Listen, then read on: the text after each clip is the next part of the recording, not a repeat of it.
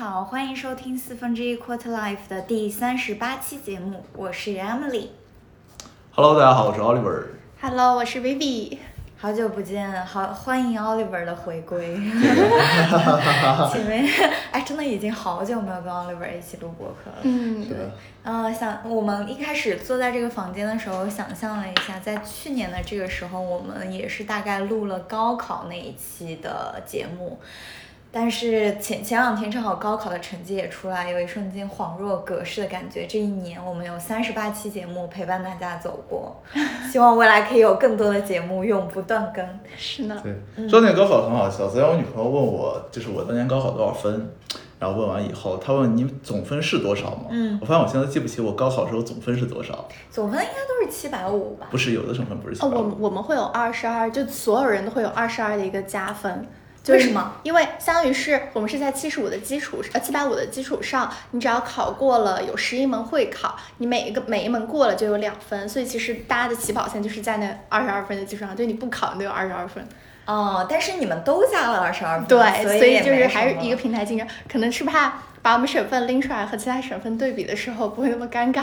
就比如说，我发现我和我室友的分其实没有差别那么大。哦，你们这个省省里面也是蛮会玩的。对，而且反正我昨天就聊起来的时候，突然发现我高考分数不记得，高考排名不记得，甚至连高考总分都不记得。我觉得可能明年再问我，连高考考哪几科都不记得。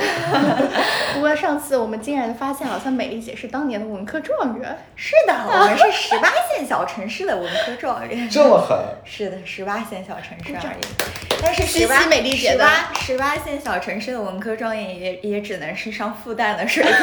所以你可以想象一下也。只能是上复旦的水你平。你看一下，你看一下，所以我们的十八线城市到底有多十八线？对，没有。那我们今天想要聊什么呢？就是最近我我现在一直被洗脑的一个词，就是因为我现在可能多了点时间，我在想每天要干些什么。嗯可能打开一个大家比较熟知的 app 叫做 Keep，然后每次那个 slogan 会给我洗一遍脑，就是自律给我自由。所以想跟大家探讨一下对自律是怎么看的。嗯，好，那现在大家就先可能说一下，大家是认为自律的人是什么样的？因为我感觉好像不一样的人都会形容他身边的一些人是自律的，或者有一个榜样，这样自律的榜样。嗯。嗯就是我感觉，呃，其实我对自律一个词这个词的看法呢，是有一点反常规的。我会觉得有很多，无论是身边的人在讲的，或者是一些营销号、公众号在讲的所谓的自律表现出来的行为，我觉得大家是把自律妖魔化或者范式化了。反而我会觉得有很多不是自律。呃，我先来讲讲我可能认为的嗯自律是什么，以及大家可以在我说的过程中就能听出来。我觉得自律是什么，和大家想的可能都不太一样。首先，第一个，我觉得很多人是有失偏颇的，是说，几乎所有人觉得的自律都是选择做某件事或者坚持做某件事，但其实这个不是的。自律既是选择做某件事，也是选择不做什么事情。嗯就比方说，举个简单的例子，呃，当一个大屋子里面空无一人的时候，你要不要随地吐痰？随便讲。嗯。嗯。那有的人可能就是随便吐痰，有的人可能就不是。那这个呢，其实也是一种自律，就是在一些特定环境下，尤其（括号独处的环境下），你可以依旧保持比较高的道德要求，呃，文明礼貌要求，whatever，这种也是自律，或者是你不吃垃圾食品，这个其实也是一种自律。但是我现在感受到了，大家对自律的关注更多还是一直做某件事情。嗯，对，这这是第一个，我可能会觉得我的理解跟大家不一样的。我想先插断一下，避免 Oliver 过一下子输出过多东西。对，就是我我在这里我的纸上这里写了一句话：自律的人是真正清楚自己想要什么，并且懂得取舍的人。对，因为我我非常同意韩帕刚刚说的那个舍，其实是更重要的一部分。因为现在我们大家可选择的东西太多了，我要物质生活极大丰裕，然后我能触手可及的东西真的很多，但是你更多的是呃知道自己真正想要的是什么而去做取舍。比如说，就花钱这件事情，你的十万块钱可以去去买很多的东西，但是你是选择把它存下来、留下来去。做一个长期的投资，去把它换一个你未来更想要的东西，还是说你现在就把它分散掉，去获得一些短期的快乐跟满足。这个其实是建立在你深度的自律，也就是知道自己长期来说这个目标是什么的。嗯，好的，等一下，我发现。我发现我们三个在第一点上想到一块儿了，嗯就是因为我我刷很多视频，大家一旦以自律为标题的一些视频都是什么？我六点钟起床，我每天也这个整个 timeline 是怎么样？然后我要把自己每一个时间块的规划好，我去循规蹈去做。然后或者是有些群里面说。啊，我觉得 CFA、CPA 很重要，我是不是也应该去考？但你你不知道这是不是真的自己需要或者想要去做的东西。这种盲目的自律，我觉得其实是不可取。所以，就第一点跟大家想的一样，就是我们要知道自己到底想要什么才去做自律。好的，然后继续吧。话筒一交。没有没有没有。然后第二呃第二个点呢，我是觉得，在我看来，就因为大家都在讲自律嘛，那我看来自律其实是有不同层次的。就假如我们说一个人是自律的，我会判断说这个人在哪个水平上。就我的这四个层次分别是说，第一个层次是坚持做某件事情，或者坚持不做某件事情，whatever。嗯。之所以我会觉得他是呃，你们觉得我是先把我想说的四个层次都说完呢，还是一个一个讲呢？好像金字塔原理应该是先讲完，对不对？你先讲完吧。对对对，第一个呢是是坚持，就持续的做某事或不做某件事情。然后第二个呢是 A、B 两件事情我都想做，但我现在选了我认为做那件事情对我现在最开心的。然后第三个层次呢是 A、B 两件事情我都想做，但是我选了长期来看，对我长远来看最有意义的，或者最有帮助的，或者我觉得最好的。然后第四个层次呢，也是比较难的一个层次，是说我其实不是那么想做某件事情，但我判断那件事情长期来看对我有帮助，所以我就去做了。这是我觉得有四个不同的层次，来说一下为什么不同，或者说为什么它是一个递进的难度，或者说层次是递进的。第一个，我觉得坚持做某事和坚持不做某事其实是不是那么难的。这个难的点在于说这件事情跟你的关系是什么。随便举个例子，大家觉得我每天晚上回家刷五个小时抖音难吗？哦，举个例子，这其实就是坚持做某事嘛。那我每天晚上回家坚持看五个小时书难吗？嗯嗯，就不一定，可能有对某些人来说，比方说对某些知识水平非常高的人，让他看五个小时的抖音就是折磨。嗯，我看不下去。你让我看五个小时的书，我特别陶醉。那同样道理，对于一些可能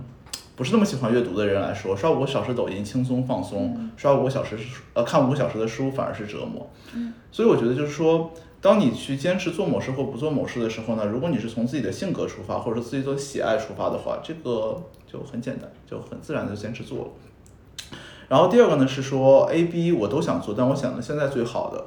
呃，其实虽然我只把它放在第二个层次，但三号我觉得它是一种很可取的生活方式，就叫活到活在当下嘛。就因为这边我可能稍微打个岔，是说大家有听过冥想对吧？嗯，就是冥想 eventually 它的一个目标是让你不想未来，不想过去，活在当下。是的，那就很好笑了，就是有一帮追求长期观点、追求长期有价值的人，同时又推崇冥想，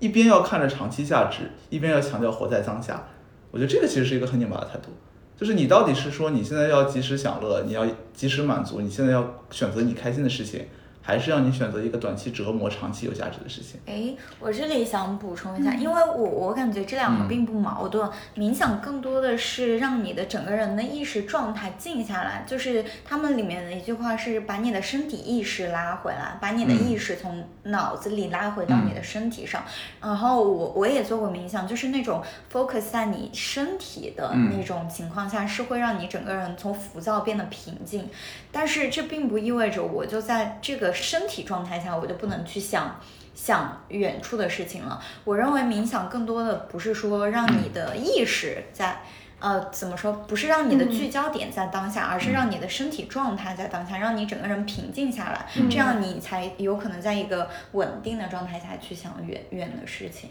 没有，但但这个其实我是会觉得说。就冥想不是为了让你想远的事情而产生的这么一种训练方式，也不是让你更好的回顾过去的事情而产生的训练方式，它其实是让你更多的聚焦当下，就就中文很直白讲，就要活在当下嘛。嗯，就很简单四个字：活在当下和长期视角，这两个词矛不矛盾？嗯，我觉得这是两种不同状态。你刚刚说那种长期的嗯理想，它可是一个人的意识，他不管他做不做冥想，他都是会有的。但是我我的意思就是说，就很简单两种，嗯延迟满足和活在当下，这两个是矛盾的吗？这个要看你嗯当下的目标跟长期的目标是不是匹配的。嗯，如果你当下的目标跟长期的目标都是匹配的，就是我要快乐，对，我要享乐，那你这样就是不拧巴的。但是你如果长期的状态是一个你必须要经历千辛万苦嗯才能达到的，但是你现在活在当下的状态，你又是哦，嗯我我想去享乐，那我觉得这就是一种借口，就是不不不去追求你长远那个目标，而是。你没没有毅力或者怎么样，你给自己当下不努力找的一个借口。我觉得这个要看你的长远目标跟短期目标的关系。哎，其实我觉得这是我最近在想的一个命题了。嗯就很多人都说，如果我长期有目标，所以长期有信心。就我如果有个目标，有条路，虽然这个路可能曲折一点，可能艰难险阻多一点，但我只要在那个目标，我现在努努力，现在嗯受点挫折怎么样，我能走到那个目标，是一个很幸福的事情。嗯但与此同时，我看了很多的案例也好，名人传记也好，身边人的事情也好，我发现，OK，很多人确实会有那个目标，嗯但对于真正最后成功的那些人来说，他从来没有觉得我这条路上是难的，或者说我没有觉得说我现在之所以不做某件事情，或现在我之所以做某件事情，虽然违背了我当下的本心，但我是为了我未来的某个目标在做这件事情，或者不再做这件事情。但我发现真正很成功的，或者在真正实现他们这个目标的人，他们是享受当下在做的这个事情的。嗯，就简这就是他的短期和长期目标是一致的。对，exactly。所以我就说，如果假设说，当然，如果你你你短期目标和长期短短期想做的事情和长期目标完全一致，这个太理想化了。嗯这老实说嘛，大多数人都是普通人，大部分人没没有这样的状况的。嗯那如果我判断说，我现在做的事情有一些是让我觉得有代价的，嗯是有成本的，但是看起来好像对我远期有好处，这个事情对于普通人来说，到底应不应该追求？是不是普通就是大多数人应不应该追求这样的一种 mindset？、就是说我是一个远期目标，我现在 suffer 一点，我去实现它。嗯，我觉得其实不管是名人传记也好，还是各种各样的身边人的例子也好，我们的眼光都是后验的。嗯，就是他已经，比如说实现那个目标也好，或者没实现那个目标也好，我回过头来看，嗯我当时做的一些事情。乔布斯当时在那个斯坦福大学的演讲上说，那个我所有过去的经历都那个 dots 都 connect 起来，然后成就了今天的我。他是这么觉得的，但是这种这是一种后验的阐释。那如果他没有成功的话，他也可以完全另一套 story，说我当时 suffer 的时候，我坚持了，但是一点用都没有。你你懂我的意思吧？嗯这个这些故事都是人为的被赋予意义的，嗯就是嗯就是看你追求那个未来想做的事情，你愿意为它付出的代价有多少？嗯对就是如果你真的觉得这件事那个东西就是我特别特别想要，那你嗯现在可能会忍受这些，而且如果当你真的拿到了的话，你也会告诉自己啊。当时需要去忍受这些东西，然后才成就了今天的这样的，对就。就我我的 point 可能是说，嗯如果你现在觉得你在做某件事情，你是觉得它很 suffer，、嗯但你又觉得这个东西是长期来看有好处的，我会觉得你真的应该做这件事情吗？我是觉得这个 suffer 是不是在你的忍受范围之内？你有没有把最坏的情况嗯，考虑进去？就是其实其实我个人感觉它不是，就它不是一个 suffer 程度的问题，是嗯说如果你感觉这件事情真的很 suffer，那可能这件事情对你来说是错的。嗯，我明白你的意思。嗯就比方举个例子嘛，每个人都想让自己变得博学多才。假设啊，这是一个 assumption，、嗯假设每个人都想变得博学多才，嗯然后现在看书我真的看不下去，嗯那我要不要逼自己去看书？不是，但你的博学多才其实可能有很多种方式，你就是获可能取对就是说你说的那个你选择的 suffer 的状态，可能是你逼自己去读书，嗯而不是说你选择一条能够帮你同样达成目标，但是你可以通过不读书，比如说通过跟别人交流，或者通过呃你自己去读一些其他的材料来达到这个目的。对，exactly 对。那我们就回到我们刚刚那个语境里面，假设说我为了要获取知识或者博学多才，读书是一个最常见的路。就现在所有人在读书，为什么呢？很嗯就是大家读书，很少人是为了娱乐的。老实讲，很少人是为了娱乐的，都是为了自我提升。那是不是说我现在就是你这种情况，或者说你你所描述的那种情况，就是我想变得读博学多才，我选择读书，但我很 suffer，是不是说明我选错了路？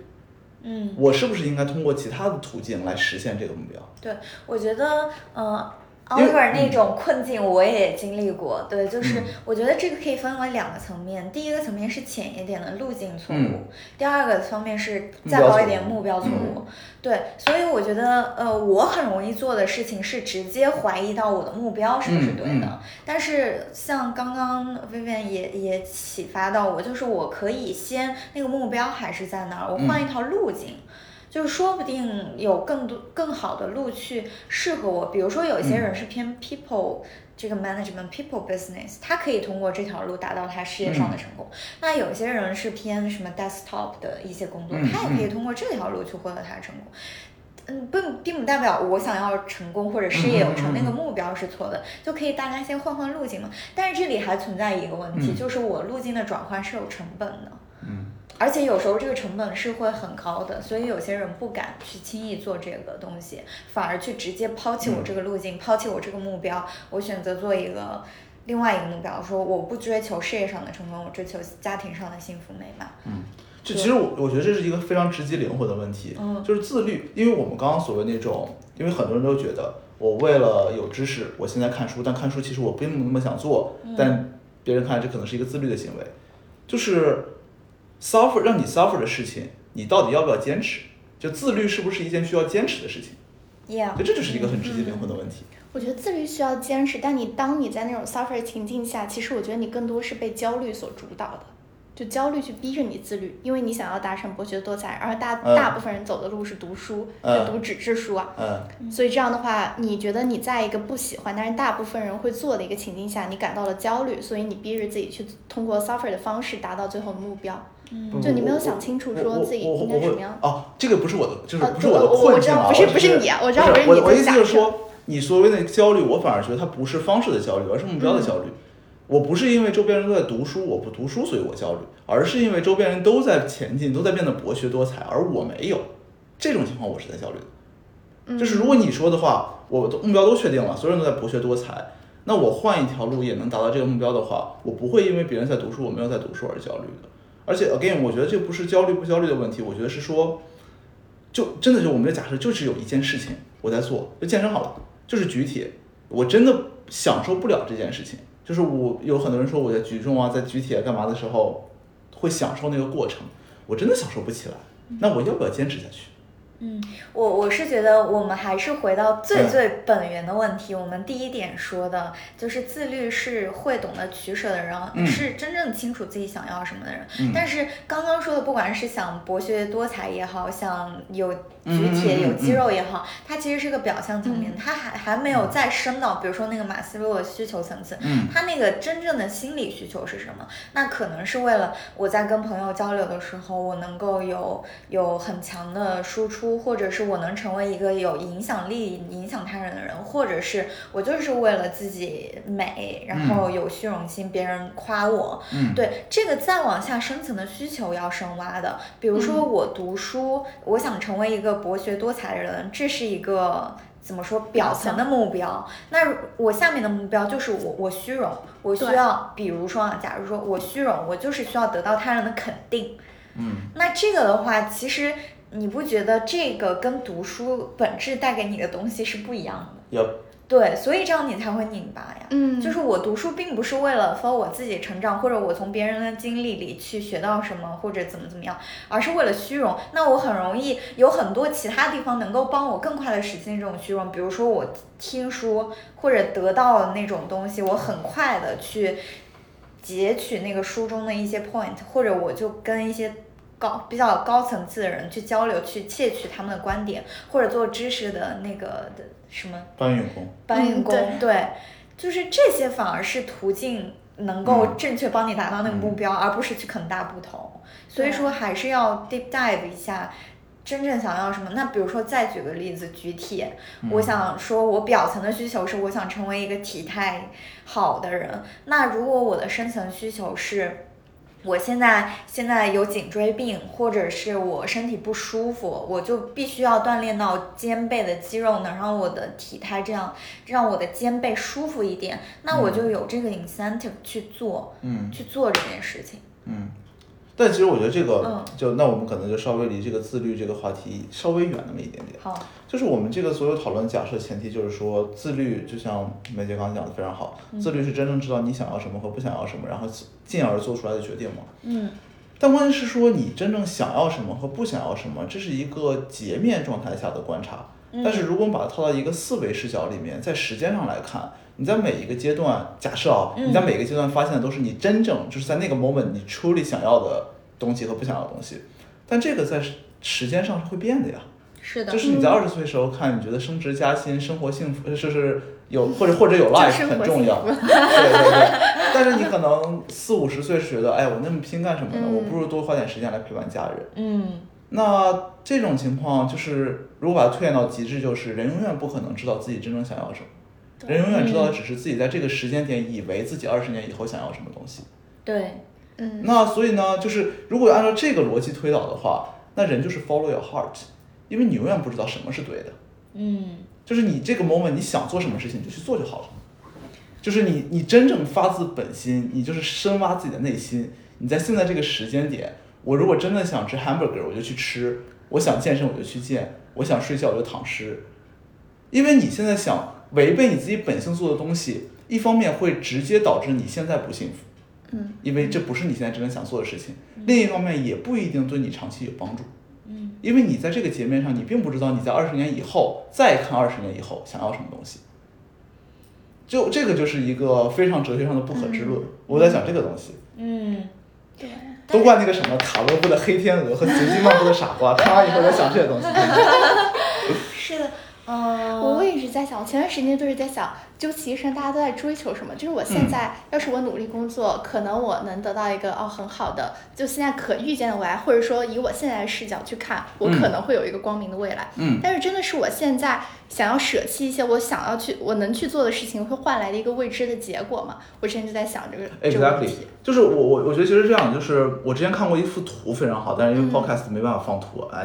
就是大家可以想象它有三部分，左侧是一堆横向的线条，然后中间是一个 bar，是是一根是一根纵向的线，嗯然后右侧出来了一根线。这个的意思呢，就是说在你生活长生命长河的任意一个截面来看，嗯，其实过去都有无数种可能性。对，你是因为在每个点都选择了其中的一种，导致了你现在的状态的发生。嗯嗯但是问题就在于，就是你的人生不是一个可以控制变量的实验，嗯你没有办法知道你在前面的某个时间点选择另一件事情，现在实现那个人生轨迹会不会比比你现在的状态更好？嗯，这个就是一个很 tricky 的事情了。所以就整让整个过程都显得非常的随机，因为每个人都学过最最最基本的算术概率，就是如果我有一百种可能性，我选了一百分之一，那当这个时间点无限多的时候，它是一个积分的过程，嗯。那我整个人生就变成了不可知论。就是简单来讲，就是我之所以是现在的我，是无穷分之一的可能性，嗯。因为你积分来看嘛，就是这样的状态，那就使得，就是你现在只是无穷分之一的状态是你，然后用这种状态来判断了一个你二十年以后想要什么东西，这就很 tricky 了。对，就是在这过程中，你也不知道要发生什么，然后又变变变变变变变，二十年以后的那个目标又不是你想要的东西，变变变变变，那你设定的远期目标有啥用呢？我感觉我们的现代的自律变成了活在当下。不是，这是这是一个哲学上的推论。对嗯，嗯，我觉得现在像嗯韩帕刚刚说的这种观点的人越来越多了，就是越来越多的人去认为到生活它的本质其实是不可控，然后越来越多的人去选择躺平或者不嗯。去做什么，但是与此同时，另一边又会有一些约定成俗的世俗意义上认为的。长期坚持下来做对你一定有好处的事情，比如说嗯。读书，比如说你吃健康的食品，比如说运动，这这个这个是所有所有人都认为，基本上没有人会认为说长期做下来对你不好的，对。但是与此同时，这一边会有很多人去不停的击击破这边的一个框架，说啊，那我既然我可能明天我都不知道我是活是死呢，那我为什么还要去坚持去做这个运动啊，嗯或者坚持去读书？我不如去现在去活得很好。对，其其实我其实我这个我也想展开再说一说，就是说，刚刚梅姐讲有很多事情都是呃约定俗成或者说为世俗所公认的，做的东西一定对你有好处。没错，一定有好处，对但是你必须要建立一个参照系。嗯我是有好处，但我跟某其他东西比是不是更好的？嗯这举个例子就是说，嗯有两套思维模型，一套我教的现金流思维模型，一套叫复利思维模型或者叫利息思维模型。对，有很多人都说，我在这个时间点读书，那我在这个时间点获取的知识是有复利效应的，是的，会在我过往的每一个阶段都会啊嗯更好或者怎么样。但还有一个模型是现金流模型，它是一个折线的概念。我在当下的快乐是分子是一，呃分母是一，我在明天的快乐对我当下的效用，可能下面要除一个二。嗯然后后面就第三天分分母是个三，哎，就大家这个套路大家懂吗其实说白了就是是我二十年后那个时间点的快乐，对现在的我来说效用最低，对呃，越越来越递减。那这个就使得了我们出现了一个分子在时间上的错配，就是分子是我们的幸福感，嗯分母是时间，呃，或者折现率。嗯我们现在做的事情对我们的效用的影响其实是最明显的。我们选择了一个 negative 的，嗯现在选择一个负效用的坚持 suffer，换取了一个假设啊，在二十年以后，分子是两百，嗯随便讲，就是那个幸福程度是两百，但你经不住它要折现啊。它如果你下面那个分母是四百，这变成二分之一，这还不如你现在一比一的带给你的效用更大。嗯那这个就很出题了。嗯你你复利是从 t 加零往 t 加十去推，你会发现 t 加十，我靠牛逼，从一变到了两百。嗯，但你如果折现呢，你从 t 加二十往 t 加零去看，t 加二十时候的两百对你现在就是个就是很少的效用。那就如果我们在每个时间节点都做这样一套模型，那未来的成功对现在的我有什么帮助？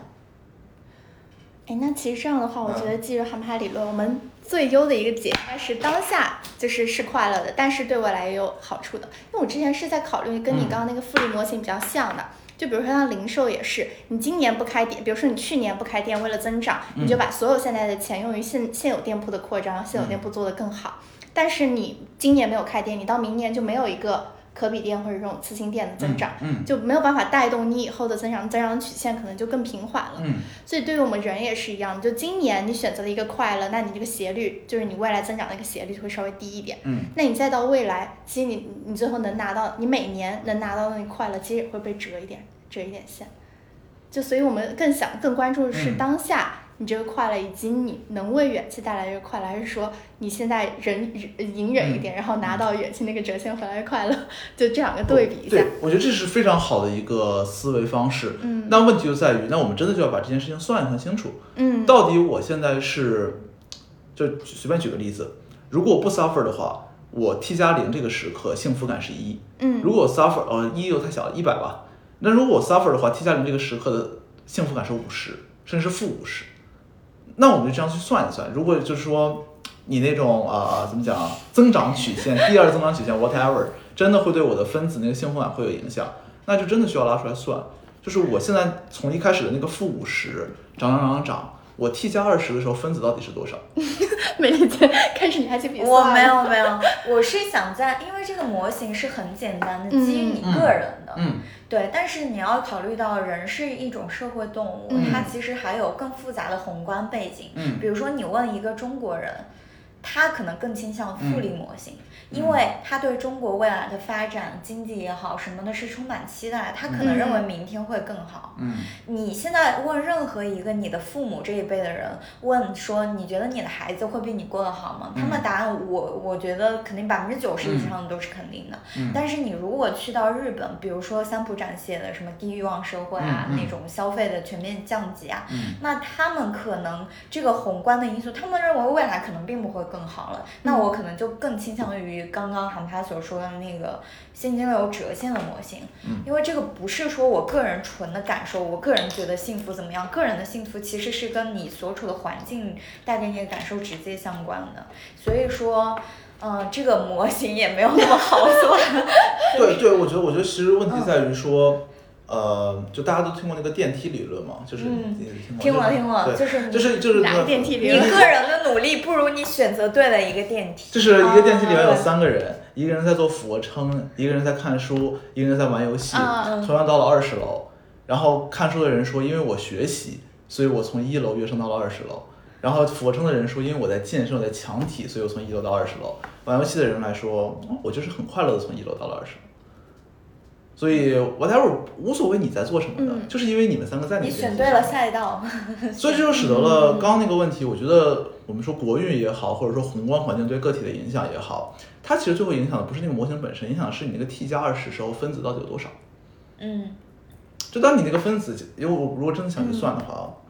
如果你判断你现在怎么努力，t 加二十的时候，它那个边际的递增也就一点点，嗯。嗯，那你经不起它那个折线一折回来就成负了的星区，或者是接近零了，那就没什么意义。嗯。但如果你判断这是一个蒸蒸日上的状态，无论在公司也好，行业也好，国家也好，嗯地球也好，你这是蒸蒸日上的，所以你那外面那个杠杆乘数对你个人的影响就能最大化，你上面那个分子就巨大，折线回来可能比你现在的那个高要高很多。但我觉得这个其实不矛盾啊，嗯就是哎，但如果我们不从那么理智的角度去考虑啊，去考虑算、算很多东西，我们就就从一个人感性角度出发。你想，你如果一直在一种拧巴的状态，想着我未来的成功会给我带来巨大的快乐，但你一直在这种一个拧巴然后嗯。悲观的状态里，你到时候真的还是会快乐吗？你要把这个人的 Exactly，感性考虑所以其实我想了啊，前前段时间之所以没有录播客，是因为在放假，所以出去玩。放假的时候喜欢想这种有的没的东西。就是我其实是说，嗯。从理智上面否定了现在为了未来努力这种模型可就是有效性，同时在情感上我又觉得我当下应该及时行乐，嗯，就使得两者合起来就等于知足常乐。感觉现在已经进入到一种退休很佛的那种所以，所以，所以我我我就老实说，我就觉得，我对于在在在，比方说呃半半年以前或者几个月以前，我对于人的这个发展呢，是有一种愤世嫉俗的愤青态度。嗯，我觉得所有的奶头乐产品，所有的这种精神鸦片都是不应该存在的。就是说白了，就是张一鸣做了一个抖音出来，他就是没有道德感的人。那我现在我现在完全不觉得了。嗯就是你说，呃，假设说我外卖外卖小哥在送外卖期间，呃，停车的时候或者电梯的时候刷了会儿抖音，看到一些很很不需要门槛去理解的搞笑的东西，我真的笑了，我真的开心了。这个东西在这个 moment 给我带来的幸福感、快乐感是确定的，是真正被感知到的。如果没有抖音，这个时候假设那个外卖小哥还不发呆，还真的拿了本书掏出来看，那他这个这个行这两种行为的取舍，对五年以后、对十年以后的他，到底会不会有本质上的区别？就是我们、我们肯定看过什么北大保安在保安之在在在当保安之余看书考上了北大这种的故事，那中国有多少个保安啊？嗯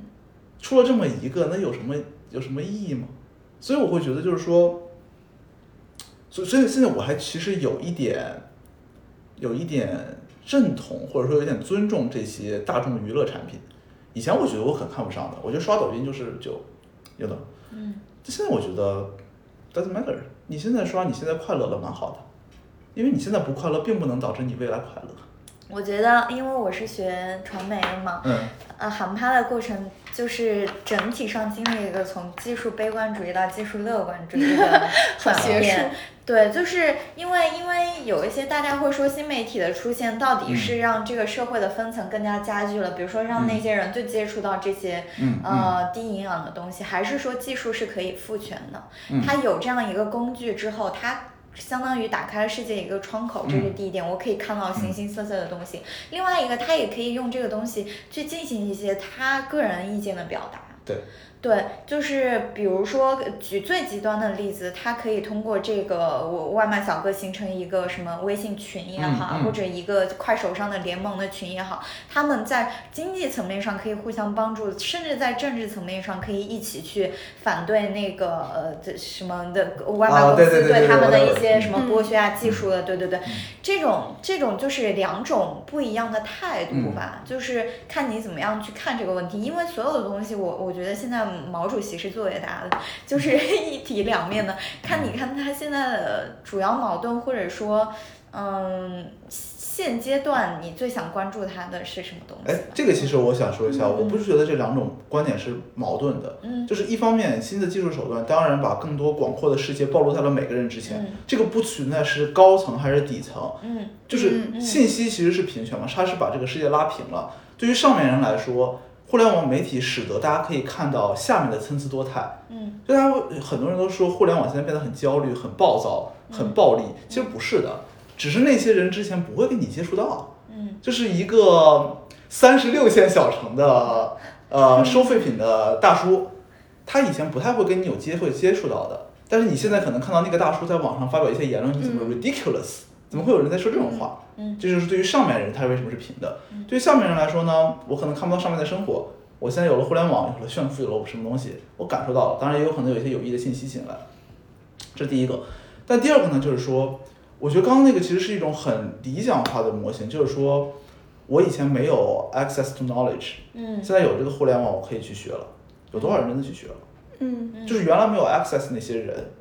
他现在给了他这个权利，他用不用？就我们现在，你想上哈佛的课，你想上 MIT 的课，你想上什么的课，嗯网上都有，嗯几个人学了。所以这个就是互联网，它是一个权利放在那里，用不用这个权利还是两说。第二个就是说，呃，不好意思，第二个点是什么来着？第二点就是第二个方面，我说了啥？我想想啊，我刚刚想到那个特特别特别特别哦对技术赋权，嗯就是我们一直想，呃，假设啊，整个社会如果是一个金字塔的模型，嗯其我们认为定在这个金字塔里面定义的下层这部分人，无所谓那个金字塔的标准是什么，财富、知识什么 whatever 这种东西，下层的人永远是多数的。但为什么人们会觉得他是弱势群体？这就是因为呢，就是我会觉得这些下层人有一个最根本的弊病，就是愚贫思散弱，就跟我们讲近代中国的农民一样，什么意思呢？愚智力水平不够高，私自私的，自私的这个点，我觉得它不是人格上的问题，而是因为他们的共同利益相对来说没有上层那么多。呃，这个这这这，对贫贫就就贫嗯就很容易嘛，就无论知识的贫瘠啊，嗯财富的贫瘠 whatever，四呃愚贫四散散，它虽然数量很多，但每一个 dot 和每个 dot 就每一个点和每一个点之间的连接性是很弱的，嗯所以使得你看起来好像它是一个很稳固的 base，但其实这个 base 之间是有很多分隔的，反而不像上面人是一个是一个实体。呃，弱这就不用说了，每一个个体跟上面每一个底层的个体的力量跟上层个体的力量去比，这是没得比的，这是鸿沟。所以其实互联网很伟大的一件事情就是说，它把这些散的人 group 到了一起，但是互联网并没有解决其他四个问题啊。它力量弱还是弱，当然因为这种集中，可能这个声势那个力量会稍微浩大一点，这也是三炮拼多多能成功的一部分原因。但是私、贫、愚都没有被解决掉。嗯所以你如果说互联网的平权的话，什么时候真的能让底层大众非常受益？就是互联网这个工具如果能解决其他的问题，我觉得它是更受益的。但这仅限于这个时间点来看，我并不觉得互联网对他们有什么很大的提高，或者让他们的让他们的政治权利或者让他们的经济利益有变得很明显的变好，我们没有觉得，因为它没有解决它最根本的最根本的弱点或者是缺点在哪。哎，我们可以拉回自律。对，我刚刚想我觉得，刚刚那个你们说外卖小哥在电梯里面那个事情，其实我觉得他以前要是他没有那么一个技术，他可能就时间就这么过了。但有了这么技术，只是让他信息获取效率更高了。但至于说获取到更有效的信息，能帮助他从下往上的一个跨越，还是说他一直刷的是那些嗯比较娱乐性的嗯，没有什么成长性的那种文章的话，我觉得这个可能就是看个人选择。但我觉得，嗯、我总体来说，我觉得技术还是 positive 的。我觉得对技术的观点还是比较 positive 的。嗯哎呦，我可能最后想两分钟想一下这个东西。我会觉得现在的理论学家或者是在哲学层面、在理论层面、在上帝视角的人，都有一种自大的心理，就是你会觉得，如果我没有，如果没有什么东西的存在，有一部分人就不会做某事，或者就会做某事。那其实不是这样的，就是它这是一种很自大的、很觉得自己认为对的事情很有用的一个观点。比方说，举个例子，假设没有手机，没有抖音，嗯那如果外卖小哥真的有自己的爱好，或者真的有自己想做的事情，我可能在兜里装一本漫画书，我照样打开，我在那里可能是有事做的。就它其实是没有，就它不是一个一和零的关系，它可能是个一和零点九九，或者说黑的一和白的一的关系。就 anyway，我觉得这个也是蛮有意思的。所以归根到底就是大家不要休假，休假就喜欢想这些有的没的，还想不通，很生气。哎好，呦，我们回到自律上来切个题。好，我们自律聊到哪儿了？扯得有点远。嗯不过我觉得刚刚韩妈说想的那么多，其实也不就是回到我们最本质的，就是你自己在追求什么，你为什么要自律嘛？就我并不觉得你对对休假想这些事 Exactly 哇，但我觉得反而是挺有帮助。对。就你要是一直忙着忙着，然后为了完成工作的 KPI，、为了用工作把自己填满，为了得到别人嗯。在对你工作能力的认可，就我觉得这样的话，你反而后面是越容易迷失自己，嗯。不知道自己的价值是在哪里。一旦你离开了这份工作，对。这个 position 万一被替代了，对。嗯。好，我再稍微补一个其他有关自律的观点好了，就是大家觉得自律是是不是一件难的事情？就我觉得它不是难的事情，就是我觉得我们现在能观察到的那些我们认为自律的人只有两种人，第一种假装自律，第二种真正自律。假装自律不用说，他自己也很难受的，他就是为了自己的那个公共与公虚荣心对对对对，whatever 这种东西，嗯。也有可能是为了吃饭，不容易的。是的，对，第二种呢是真正自律的人，但对于那种人来说，他不觉得自己在自律，他觉得这就是他的习惯，嗯，就是去就习惯是不需要坚持的，习惯是自然而然做出来的事情。那对于一些人来说呢，做某件事情或者不做某件事情，其实也没有那么难。所以呢，就是 eventually 我觉得自律就真正的自律，并不是一件什么很难的事情。如果你找到你自己真正有热情的事情，并把它培养成一个习惯的话，而不是一直在逼自己做自己不想做的事情。嗯嗯。对，我觉得这个也是。嗯，所以总结一下，我们今天整体的讨论，其实挖到最最最最底，击穿到最底下，还是最重要的一个步骤是明确你自己，不管是长时间还是短时间也好，想要的是什么。嗯，但是我们针对这个想要什么，又觉得它是不可知的。对。所以我们整个的讨论，哎，我觉得能知道不想不想要什么，嗯，就是你在不断的尝试过程中，你能够帮你筛选掉一些你完全不想做的事情。这个我觉得是对的。嗯是的对，但是我觉得也不能够，我们从那个时间点和一个很长的另外的一个远期的时间点，嗯我们其实是可以把人生分成时间阶段的。嗯其实每个阶段它是有它阶段性的追求跟想要的目标的。那如果建立在这样的一个 common sense 的基础上，我们每个阶段 somehow 都是会有自己一些能够明确清楚的自己想要的是什么，嗯并为之坚持的自可以称之为自律的东西。嗯，这个这个很好笑，这个这个观点就是为什么会有内卷，因为在因为在每一个阶段的人，你的 peers 都在追求一样的东西。对，嗯是的。Anyway，然后呃，我有好像刚刚还有一个点，嘟嘟嘟嘟嘟嘟嘟嘟哦，还有一个就是，大家其实对自律的人或者自律的事情，其实有一种造神化的运动，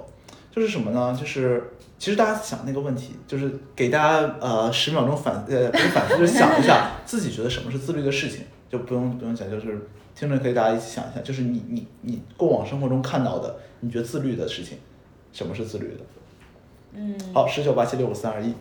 其实我发现，就是说，你自己眼中觉得别人在做一个自律的事情，或者别人是一个自律的人，都是他做了某个你觉得很好，但是自己可能做不到的事情。嗯你看不到的事情，别人再坚持，你也不觉得他在自律，